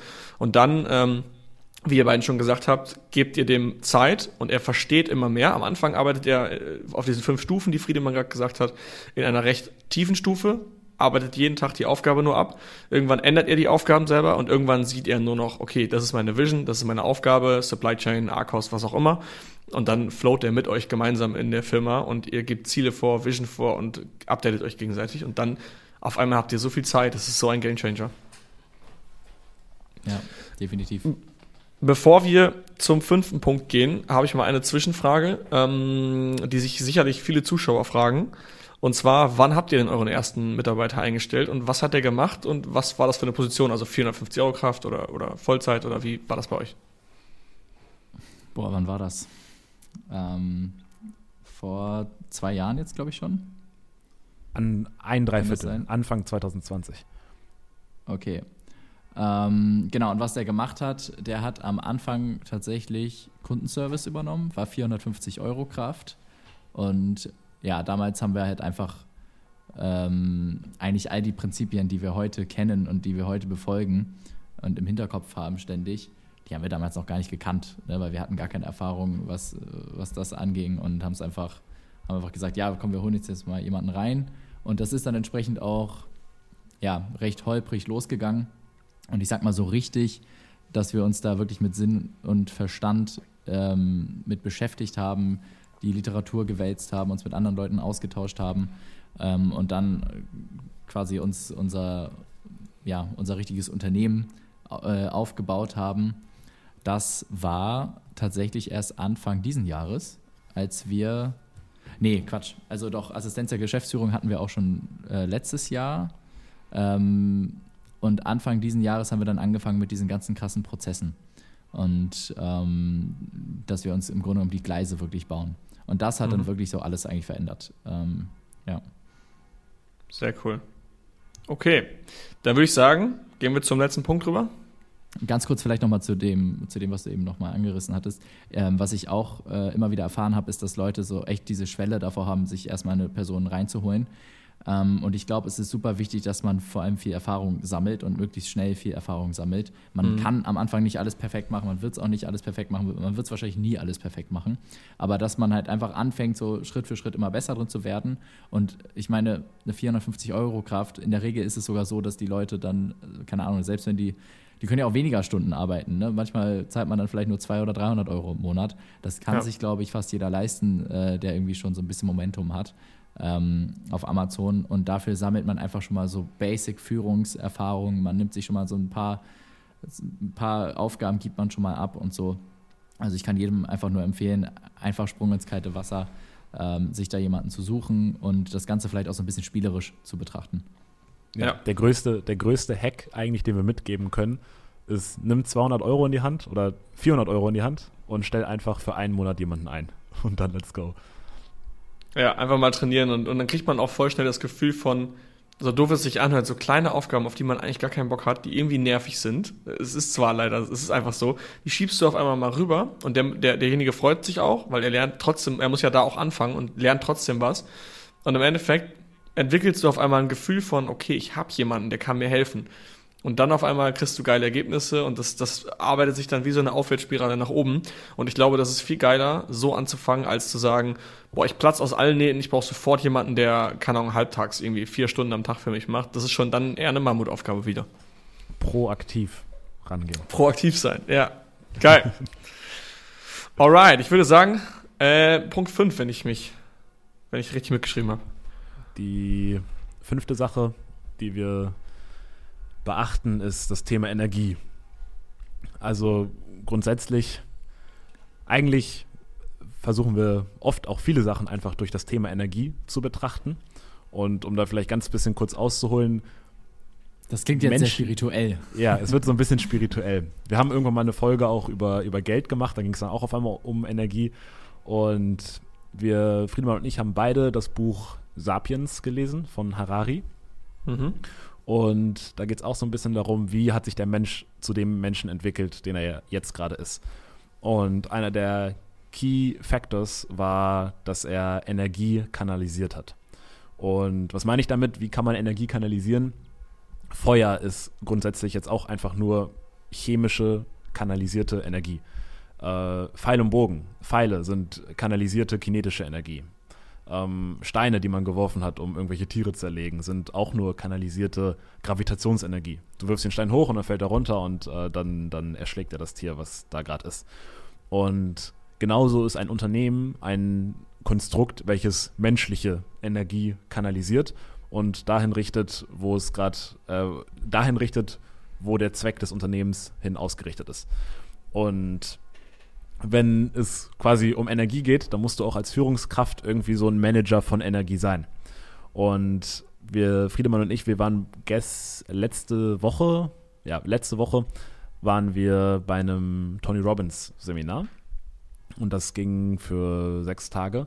Und da ging es gar nicht so viel um Führung, aber ein, ein, zwei Sätze hat er zur Führung auch verloren. Und er meinte, bei Führung geht es darum, sich die Frage zu stellen, wie bringe ich Energie ins Unternehmen? Und diese Frage soll man sich bei jeder Entscheidung treffen, dann wird die Entscheidung meistens klarer. Und es gibt verschiedene Formen von Energie, die man ins Unternehmen bringen kann. Einmal externe Energie, das ist auch ein richtig wichtiger Punkt, aber darum geht es heute nicht. Externe Energie wäre sowas wie Finanzierung, ähm, äh, Berater, all, all solche Sachen, über die man sich überlegen kann. Influencer auch. Nochmal bitte? Influencer auch. Influencer. Also Leute, die das Unternehmen feiern und die Botschaft weiter austragen. Genau, das, das wäre externe Energie. Und dann gibt es aber auch interne Energie. Und darum, darum geht es heute offensichtlich. Und dass jedes Unternehmen hat intern eine gewisse Energie. Andere sagen dazu Unternehmenskultur, ist auch ein sehr passendes Wort dazu. Und dann ist dann, jetzt ist die Frage, was ist die Rolle für uns als Führungskraft in Bezug auf Energie? Und eine ganz wesentliche Rolle ist, dafür zu sorgen, dass das Team eine, eine positive Energie hat. Und das geht, wenn du, wenn du ein Remote-Team hast, ist die Herausforderung eine etwas andere, als wenn du es vor Ort hast. Wenn du es vor Ort hast, ist eine deiner Kernaufgaben auch irgendwie zu schauen, äh, dass Streit geschlichtet wird, dass du ein bisschen der Mediator wirst zwischen den, äh, zwischen den verschiedenen Parteien, dass kein interner Krisenherd entsteht, wo mhm. dann wieder Ego reinkommt von den Mitarbeitern selbst, was dann wiederum ein totaler Energieentzug ist und mhm. äh, den Fokus auf ganz andere Sachen setzt, als eigentlich gesetzt werden sollte. Ähm, bei einem Remote-Team hast du eher nicht Konfliktsachen, also eher, eher, nicht Konfliktpotenzial, nicht so hoch wie bei einem Team, welches vor Ort ist. Aber da ist wieder die Frage, wie fühlen sich die Leute verbunden? Wie, wie kannst du es schaffen, dass die sich trotzdem so als Teil des Teams fühlen? Und eine Sache, die Friedemann auch vorhin schon angesprochen hat, war die One-on-One-Calls, die wir machen. Und das führt einfach dazu, dass wir eine bessere 1 zu 1 Beziehung mit, mit unseren Teammitgliedern haben, ähm, eine authentischere Beziehung haben, aber gleichzeitig auch dadurch mehr Empathie für die entwickeln können. Also wenn wir irgendwie, wenn es ein Problem gibt und wir dann in unsere Reflexion gehen, können wir auch besser uns überlegen, okay, was hat denn, was habe ich denn in der anderen Person vielleicht ausgelöst, was das mhm. Problem herbeibeschwören beschwören konnte.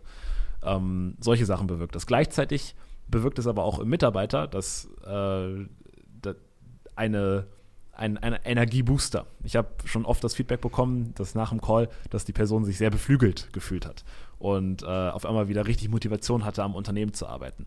Und das ist auch, es liegt auch einfach daran, dass wenn du eine gute, gute Führungsperson bist, dann folgen die Menschen nicht der Thematik, sondern sie folgen der Persönlichkeit. Das sieht man auch, wenn irgendwie krasse Manager von irgendeinem Unternehmen in ein anderes Unternehmen wechseln, dann nehmen sie manchmal ihre besten Mitarbeiter mit ins andere Unternehmen. Mhm. Und der, dem Mitarbeiter ist scheißegal, um welche Thematik es geht, er möchte einfach bei der Person bleiben. Und wenn man, wenn man sich dessen bewusst ist und das nutzt, dann kann man, dann kann man auch besser seine Persönlichkeit einsetzen, um auch die Energie besser zu, zu fokussieren. Ich glaube, Energie oder das, was du sagst, auch Empathie, meinte ich vielmehr, geht oft auch ja. verloren durch Remote-Teams. Ja. Weil du, wenn du nicht die ganze Zeit Gesichter siehst, ich sehe euch hier nur durch den Screen, das ist äh, wesentlich weniger, als wenn ich jetzt euch in Real gegenüber sitzen würde. Und wenn ich nur remote arbeite, sehe ich immer nur die Ergebnisse, die zu mir kommen. Ich sehe ja gar nicht, wie die Person arbeitet, wie die. Ich kann ja nicht direkt in die Augen schauen dabei. Und ich glaube, deswegen geht ein großer Schritt an Empathie auch verloren und äh, man, man verliert so ein bisschen die Beziehung dadurch. Und deswegen ist es, glaube ich, bei Remote-Teams, wie du schon sagst, umso wichtiger, sowas zu fördern, indem man halt eins zu eins Calls macht und die Person wirklich auch sich Zeit nimmt, die Person, Person kennenzulernen, weil ähm, wenn ich hier im Office bin und ich treffe hier meine Leute, dann kommt immer Smalltalk zustande. Man sieht sich wieder, man trifft sich an der Kaffeemaschine, der typische Satz, äh, den jeder kennt. Man unterhält sich einfach, man geht zusammen Mittagessen und dadurch kommt schon erstmal diese persönliche Beziehung und der Vibe zustande, der halt eben bei Remote komplett fehlt. Und das ist, glaube ich, eine riesige Herausforderung, oder? Auch für euch. Vollkommen. Und da Einzelcalls sind eine Sache, wie man da daran arbeiten kann. Wir haben noch zwei andere Sachen, die wir machen. So zwei. So. Ähm, und das ist zum einen Teamcalls. Wir machen ja. jeden Monat einen regelmäßigen Teamcall. Tatsächlich sind wir jetzt auch zwei Stunden vor unserem nächsten Teamcall, den wir haben. Heute mhm. ist Teamcall Weihnachtsedition, wo wir einfach einen, einen sehr gemütlichen Teamcall machen. Und das dritte ist, was wir machen, sind monatliche Updates. Also einmal im Monat schreiben Friedemann und oder ich, meistens einer von uns, immer, immer abwechselnd, schreibt ein monatliches Update in unseren Channel, den wir äh, unternehmensintern haben. Und Der, das Update ist folgendermaßen strukturiert. Da geht es darum, was ist passiert, dann was sind unsere aktuellen Herausforderungen, wie geht es weiter, was haben wir gut gemacht und dann wird am Ende nochmal eine Person besonders hervorgehoben, die im letzten Monat irgendwas besonders gut gemacht hat. Geil. Und ähm, das machen wir jeden Monat und da haben wir auch gutes Feedback bekommen vom Team, dass die sagen, hey cool, dass ihr uns auch Einblick in eure Gedankenwelt gewährleistet, dass ihr auch hier äh, der, den einzelnen Personen, die was Gutes machen, auch eine Bühne gebt, um sie hervorzuheben. Mhm. Und das hat sich als, als sehr, sehr äh, wertvoll herausgestellt, dieses, das, dieses äh, Mittel einzuführen. Ja. Könnt ihr das sowohl mir gleich mal zuschicken, also nicht jetzt ein, ein, ein Case, sondern ähm, wie das strukturiert war. Du hast es gerade genannt. Ähm, kannst du es noch einmal vielleicht einfach als Notiz mitgeben, dass wir das äh, zu dem Video dazugeben können? Ich glaube, das wäre super spannend für die Leute, einfach mal diese Vorlage zu haben. Es gibt, waren, glaube ich, drei, vier Fragen. Die ja. poste ich einmal im Monat rein. Das kommt aus seiner Aufgabe, hey, du musst das neu machen. Weil ich glaube, der Effekt ist größer, als man nimmt, annimmt im ersten Moment, weil ich selber auch hinterfrage und nochmal komplett darüber nachdenke, was ist gerade meine Herausforderung im Unternehmen, wie löse ich die, wer war am besten und so weiter. Das regt ja auch mein Gehirn immer wieder dazu an, zu überlegen, was ist gerade der Struggle? Und wenn seit drei Monaten der gleiche Struggle da steht, dann weiß ich ja, okay, da ist ein richtiges Problem, was ich aus, aus dem Weg kriegen muss. Ich glaube, das ist voll spannend. Und die Leute werden auch kreativ. Und die, die sehen, ah, okay, krass, das ist gerade das Problem. Und dann haben sie es auch vielleicht im Hinterkopf. Und dann hatten wir jetzt immer wieder mal so, hey, übrigens, äh, ich hätte mal da einen Lösungsansatz, vielleicht ist das ja interessant für uns. Äh, wollen wir das nicht mal vielleicht aus der Perspektive machen? Und das geil. ist natürlich auch geil. Die, du, man regt wirklich die Leute auch zum Nachdenken an und es wird mehr das Gefühl vermittelt, dass wir hier alle an einem Strang ziehen und dass es ähm, ja eine, eine coole Bewegung ist, äh, der jetzt jeder äh, Teil, äh, von der jetzt jeder Teil ist. Und das, das geht auch remote. Also klar, remote ist schwieriger. Man muss sich da dieser Thematik Energie einfach noch bewusster sein, ähm, dass man das proaktiv ins Leben ruft und immer solche Team-Calls, Einzelcalls und so weiter macht. Mhm. Ähm, aber genau, es, es geht auf jeden Fall auch absolut remote. Also gar keine Frage. Ja, was man gar nicht immer machen muss, äh, ihr hattet jetzt gerade gesagt, ähm, ihr macht gerne so ähm, hier, also Weihnachtscalls oder einmal im Monat einen gemütlichen Teamcall. Man kann auch einfach mal kleine Lunchcalls einführen. Einfach zu sagen, okay, heute lunchen wir zusammen. Ähm, oder vielleicht einmal die Woche sogar, und da kommt das ganze Team zusammen. Es gibt kein Thema, über das wir reden, einfach wir, wir sagen, wir machen heute zusammen Lunch, jeder macht seine Kamera an und, und isst einfach. Und ich glaube, das kann auch eine coole Art von Gesellschaft sein, im, in dem Jahrhundert, ja. in dem wir leben. Ja, Geil. das stimmt. Also einer der Punkte bei uns ist, wir fragen ja immer, wie passt unser Unternehmen in deine persönliche Vision? Und drei, vier Leute oder zwei, drei Leute, die schätzen es besonders wert, dass sie so eine riesige zeitliche Flexibilität haben. Und ja. dann haben wir noch verschiedene Zeitzonen mit, mit Philippinen und Deutschland, weil einer ist in den Philippinen. Und manchmal sind Friedemann und ich, ich auch noch in unterschiedlichen Zeitzonen. Da wird es manchmal schwierig, ein, ein äh, Teamcall-Datum und vor allem eine Zeit zu finden. Und, da muss halt jemand äh, in der Nacht lunchen. Scheißegal. Genau, ja, das, das ist eigentlich eine gute Idee. Also nehmen wir, nehmen wir mit, äh, werde ich, können wir tatsächlich mal äh, machen. Eine Sache, die du gerade gesagt hast, gemütlicher Teamcall, das wird's heute. Aber manchmal ja. äh, wird er auch gar nicht so gemütlich, sondern dann überlegen wir uns eine gewisse Struktur im Teamcall. Dann geht es dann äh, darum, was sind deine Ziele für Ende des Jahres? Oder was äh, persönliche Ziele dann. Genau, also persönliche das ist Ziele. Das Ding, genau. Teamcall ist sehr, sehr persönlich. Da geht es um äh, die eigene Entwicklung, die eigenen Ziele, eigenen Probleme und ähm, ja, also das, genau. das, eigene Wachstum. Es gibt Ach so, das ist, Regel, das ah, nennt das Teamcall. Ihr nennt es Teamcall, euren, euren Private Call. Ich dachte jetzt, also bei uns heißt der Teamcall ist unser Weekly ist äh, Teamcall. Dann nennt ihr euren Weekly wahrscheinlich Weekly, oder? Ja. Eigentlich müsste er Team Building Call ja, heißen. Genau, richtig. Ja. ja, okay, verstanden. Genau. Richtig. Alright. Ähm, also, wir haben fünf. Hast, wolltest du noch was sagen, Florian? Hab ja, ich, ich habe noch einen, einen Punkt, der, der wichtig ist, der aber, den ja. man sich auch ableiten kann, wenn man einfach zugehört hat aus den restlichen Sachen. Äh, Micromanagement. Das sollte man auf jeden Fall vermeiden. Das tötet Eigeninitiative, das tötet Motivation, das wird auch eine negative Feedback-Schleife. Je mehr ich micromanage, desto mehr muss ich micromanagen, weil die mhm. gemanagte Person dann auch keinen Bock mehr hat, sich Mühe zu geben und denkt, ah, der prüft es eh nochmal und dann mhm. sich auch, äh, einfach, auch einfach nachlässiger wird. Und ja, da, da, da. Da bin ich sehr eine, schlecht drin. also Micromanagement heißt, mal ganz stumpf gesehen, jemand baut eine Tabelle in Google Sheets und du sagst, hey, kannst du nicht dann noch eine leere Spalte einfügen, das und das stört mich noch. So Kleinigkeiten, die einfach nicht großartig was aussagen, aber irgendwie bist du dann immer so jemand, der sagt, das und das passt mir nicht. Das ist das und vor allem auch der Zeitpunkt, wann man es sagt. Mhm. Der, der Ausweg zu Micromanagen ist, dass man quasi Kontrollen einführt, aber zu ganz klaren Terminen und nicht immer zwischendrin funkt. Also wir haben einfach regelmäßige Update-Calls in der Woche, wo es mhm. einfach darum geht, hey, wie hast du, wie, wie, wie bist du mit deinen letzten Aufgaben umgegangen, was sind die Ergebnisse davon, was waren deine Struggles? Und wenn dann dir eine Tabelle gezeigt wird und da fehlt eine Spalte, das kann man dann anmerken, wenn man möchte. Ja. Aber es ist nicht so, dass wir die ganze Zeit schauen und dann sehen, oh, da fehlt eine Spalte und der Call ist zwar erst übermorgen, aber das erwähne ich jetzt trotzdem. Ja, das machen ja, wir in ganz stimmt. seltenen Fällen, wenn es wirklich dringend ist. Aber ansonsten versuchen Ego. wir das. Genau, ist auch, ist auch wieder ja. Ego. Florian, ich weiß gar nicht, ob du das, äh, ob du das weißt, aber ich habe auch noch eine, eine weitere monatliche Schleife und zwar, dass ich mir bei unserem Supply Chain Manager ähm, alle Prozesse einmal angucke. Und das weiß er auch, dass, dass, es, dass ich das einmal pro Monat mache. Und dann schicke ich ihm quasi ein Ergebnis und sage ihm halt, hey, hier ist irgendwas inkongruent, das ergibt keinen Sinn oder das müsstest du vielleicht dir doch, doch nochmal anschauen. Und dadurch mache ich es aber tatsächlich unterhalb, innerhalb des Monats gar nicht mehr. Und was Micromanagement auch bedeutet, finde ich, ist gar nicht nur unnötige Sachen nicht anzumerken, sondern selbst wenn der mal einen kleinen Fehler macht, den Fehler auch mal zuzulassen und ihn selber den Fehler dann auch spüren zu lassen. Ähm, weil man, man hat immer Angst davor, Fehler passieren zu lassen und denkt sich so, ah, nee, dann geht mein Unternehmen den Bach runter. Aber meistens ist es jetzt nicht so. Es sei denn, mhm. es ist mhm. jetzt irgendwie eine krasse Out-of-Stock-Situation, die da droht oder so. Aber so, eine, so ein kleiner Fehler, vielleicht in der PI oder so in dem Dokument, was er gemacht hat, hey, das wird, das wird ihm dann der Shipper schon sagen, dass er, ja, so, dass er da was falsch gemacht hat. Ja. Und äh, das, das wird er dann spüren.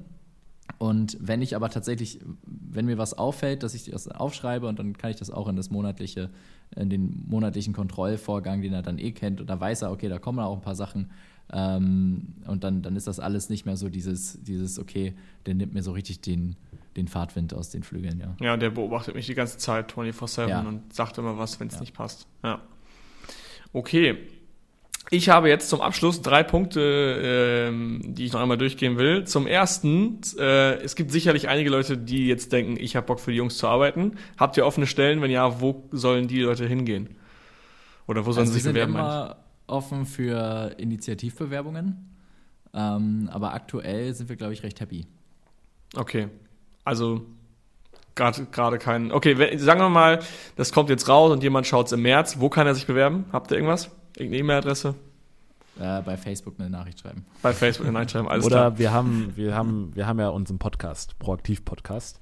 Sehr gut. Und unsere E-Mail ist podcastproaktiv.gmail.com.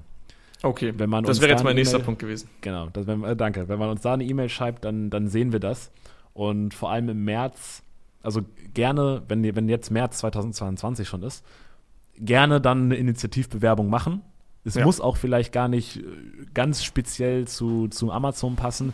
Wir, wir ent entwickeln uns ja selbst auch weiter. Also wenn man irgendwie denkt, hey, ich habe irgend, irgendwas, was mich interessiert oder ähm, ich habe vielleicht, ich weiß gar nicht von meinem Skillset, Set, aber ich habe Lust, mit euch zusammenzuarbeiten. Schreibt die Bewerbung einfach. Wir werden dann kreativ und gucken, wo wir euch einsetzen können und äh, haben da sicherlich für den einen oder anderen eine, eine Stelle, die wir uns überlegen. Florian ist auch sehr aktiv auf LinkedIn. Ah ja. Ja, perfekt. Wie, okay. heißt der Florian Bruce oder Florian, Florian Bruce Boy? Florian oder? Bruce Boy. Das ist B-R-U-C-E-B-O-Y-E. Okay. Ja. Genau, der zweite von den drei Punkten wäre der Podcast. Erzählt mal gerne in zwei, drei Sätzen, was macht ihr, worüber sprecht ihr, wo kann man euch finden? Ähm, soll ich? ähm, genau, also der Podcast ist so entstanden, Flo und ich wollten einfach mal wöchentlich ein bisschen dokumentieren und reflektieren über das, was wir so machen. Und das hat dann einfach so viel Spaß gemacht, ähm, ja, dass wir gedacht haben, hey, vielleicht können wir, ja, geil, nice. Ähm, vielleicht, ähm, ja, machen wir einfach, warum laden wir die Sachen nicht hoch? Also, ähm, schadet doch nicht. Und wir hatten anfangs so ein bisschen natürlich Bedenken, so krass, das kann dann jeder hören und so, aber letztendlich, ja, das das Feedback ist sehr positiv, äh, gerade auch deshalb, weil wir auch eigentlich kein Blatt von Mund nehmen und einfach die Dinge so sagen, wie wir sie dann in dem Moment denken. Mhm. Und ja, es geht um Unternehmertum, speziell natürlich E-Commerce. Wir versuchen es auch immer allgemein für, also allgemein die unternehmerischen Perspektiven zu behalten und jetzt nicht nur Amazon-Seller, aber es ist halt natürlich genauso zugänglich für alle Amazon-Seller. Ähm, Persönlichkeitsentwicklung, wir berichten da, wenn wir mal auf dem Tony Robbins Seminar sind, wie es so war. Wir laden aber auch coole Leute ein. Also wir hatten jetzt den Flixbus, den einen von den Flixbus-Gründern, den Daniel Kraus drin oder den Bastian Nominacher von Celonis. Äh, jetzt mit dem einen, ähm, na, äh, von, von der Razer Group, den Alex also von dieser einen äh, ja. Amazon-Brand-Aggregator-Geschichte da. Und ähm, ja, holen einfach alle möglichen Leute rein, die da äh, relevant äh, in, der, in der Branche sind. Und genau, also hört gerne mal rein, wir würden uns freuen. Und ich bin mir sicher, dass da für jeden, der irgendwie unternehmerisch aktiv ist, selbstständig oder selbstständig oder unternehmerisch aktiv werden möchte, äh, ist auf jeden Fall was dabei. Kann ich bestätigen. Also ich selber höre den Podcast auch. Äh, nicht jede Woche, aber meistens, wenn ich im Training bin, höre ich mir den Podcast einmal an. Äh, auch den mit Razer habe ich gehört. Also ziemlich viele von euch und ich feiere den sehr. Ähm, mega cool gemacht. Sehr cooler Podcast. Und was du auch gerade gesagt hast, dieses, dieses Weekly Update, was ihr euch gegenseitig gebt. Ich finde, ein Podcast zwingt einen dazu, eine halbe Stunde oder eine Stunde wirklich über ein Thema zu reden. Weil sonst, wann kommt man mal zusammen und sagt sich, okay, jetzt reden wir mal nur darüber. Das sind oft so Abende, an denen sich das ergibt. Bei einem Bierchen, dann, dann auf einmal drivest du ab und machst einen Deep Talk. Aber für mich ist ein Podcast eigentlich ein organisierter und gewollter Deep Talk. Und das finde ich halt einfach geil. Äh, und ich glaube, das stärkt auch die Beziehung von, von euch beiden als Geschäftspartnern extrem, ne? Absolut. Okay. Der dritte Punkt, ähm, den ich jetzt noch hatte zum Abschluss, sind die Bücher. Ihr habt gerade ein paar Bücher erwähnt. Äh, haut mal gerne zwei, drei Lektüren raus, äh, auf die ihr euer Wissen äh, aufgebaut habt und was die Leute lesen sollten, um zu führen. Stefan Merath. Ähm, der Weg zum erfolgreichen Unternehmer, dein Wille geschehe. Und dann gibt es noch ein drittes. Friedemann, weißt du, wie das heißt? Äh, die Kunst, seine Kunden zu lieben. Die Kunst seine ich ich würde sagen, das Relevanteste für alle ist vor allem der Weg zum erfolgreichen Unternehmer. Ja. Danach, wenn man sich spezieller ins Thema Führung reinbegeben möchte, dann ähm, dein Wille geschehe. Und genau, das letzte ist auch nochmal ganz cool, eine coole Ergänzung mit interessanten ähm, Anstößen zum Thema Positionierung. Und ja, ansonsten, aber was mich auch sehr stark geprägt hat, ähm, ist Principles von Ray Dalio. Also das, das ist ein dicker Schinken, ne? Ist ein dicker Schinken, aber lohnt sich da einmal sich durchzubeißen. Und wir haben das tatsächlich in der Accountability Challenge gemacht. Äh, mhm. Äh, ich musste jeden Tag 60 Seiten von dem Ding auf Englisch lesen. Ja. Ähm, hat mich komplett kaputt weh. gemacht, aber. Ist ey, es nicht das Buch, richtig geil. was in drei Schriftarten, Schriftgrößen gebaut wurde und du kannst dich entscheiden, welche, welchen Deep Dive du liest? Also drei Deep Dives. War das das? Mm. Okay, sagt euch nichts. Davon weiß ich nichts. Ich kenne irgendein Buch, da kannst du entweder nur Stufe 1 lesen, dann blätterst du quasi immer, liest immer nur Stufe 1 und du kannst Stufe 2 und Stufe 3 lesen, je nachdem, wie tief es du reingehen willst in das jeweilige Thema. Das heißt, du kannst das Buch schneller durchlesen und wenn du ein Thema interessant findest, liest du halt weiter in dem jeweiligen Thema und gehst ja. dann halt. Das äh, also doch, es ist tatsächlich so aufgebaut, jetzt wo du es sagst, aber ich erinnere mich nicht daran, dass er das irgendwie großartig jetzt so ja, okay. Ich habe selber noch nicht gelesen. Doch, ich ja. glaube, ich, glaub, ich, ich habe es gehört oder so, aber deswegen ja. alles gut. Aber du Perfekt. hast recht. Ist, also wenn man alles liest, ist es sehr, sehr detailliert, aber extrem viel krasse Insights, einfach weil der Typ hat selber einfach ein abnormal großes People-Unternehmen vor allem aufgebaut. Also ja. bei ihm spielt dieses Thema Menschen und gute Führung, Führungsebenen ähm, und Kommunikation, das spielt einfach so eine unglaublich große Rolle. Entscheidungsfindung ne, untereinander ähm, mhm. Meritokratie und sowas dazu erzählt er ganz viel. Also es ist ähm, ja super insightful. Geil. Perfekt. Ich würde sagen, wir haben überzogen, aber das ist nicht schlimm. Ich fand es richtig, richtig geil. Hat Spaß gemacht, äh, mit euch darüber zu reden. Ähm, ja, ich fasse sowieso nochmal alles zusammen, was wir besprochen haben. Danke für eure Zeit. Ich wünsche euch ein geiles Jahr 2022. Ich bin mir sicher, ihr werdet da noch einiges reißen und wahrscheinlich äh, nicht nur zwei, drei Leute einstellen, sondern ein paar mehr. Ich freue mich auf eure Journey. Ich freue mich, äh, euch begleiten zu dürfen. Und wir sprechen uns im neuen Jahr. Dankeschön. Vielen jo. Dank, Philipp. Danke dir, Philipp. Gemacht. Danke, ciao, dass ciao. wir dabei sein durften. Ciao, ciao. Ciao.